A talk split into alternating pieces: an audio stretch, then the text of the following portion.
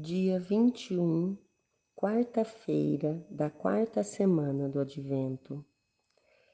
Eis o meu amado que vem saltando pelos montes, pulando sobre as colinas. Graça a ser pedida. Senhor, desperta em nossos corações o sentimento de esperançar, juntar-se com outros para fazer de outro modo a ceia natalina, levando pão aos que mais precisam, dividindo com os excluídos o que temos, nossa presença, generosidade. Eis o meu amado que vem saltando pelos montes, pulando sobre as colinas. Traga para si a alegria do salmista, através de suas palavras. Só então, com o coração exultante de fé, leia o Evangelho.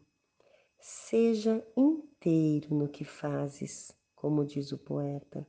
Esteja presente na cena em que Isabel, cheia do Espírito Santo, saúda Maria na visita que ela faz à sua prima.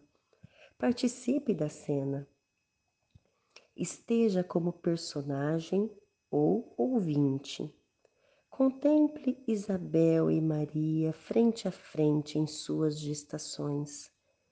Duas mulheres protagonistas na história do cristianismo. Mulheres que não esperaram, mas esperançaram a vinda do Messias. Viveram suas histórias e presentearam o mundo com os seus dons de entrega gratidão pela presença de Deus em um mundo tão difícil e tão injusto. Que apelos procedem do seu coração agora? Como você pode trazer para a sua vida esses sentimentos? Como vivê-los?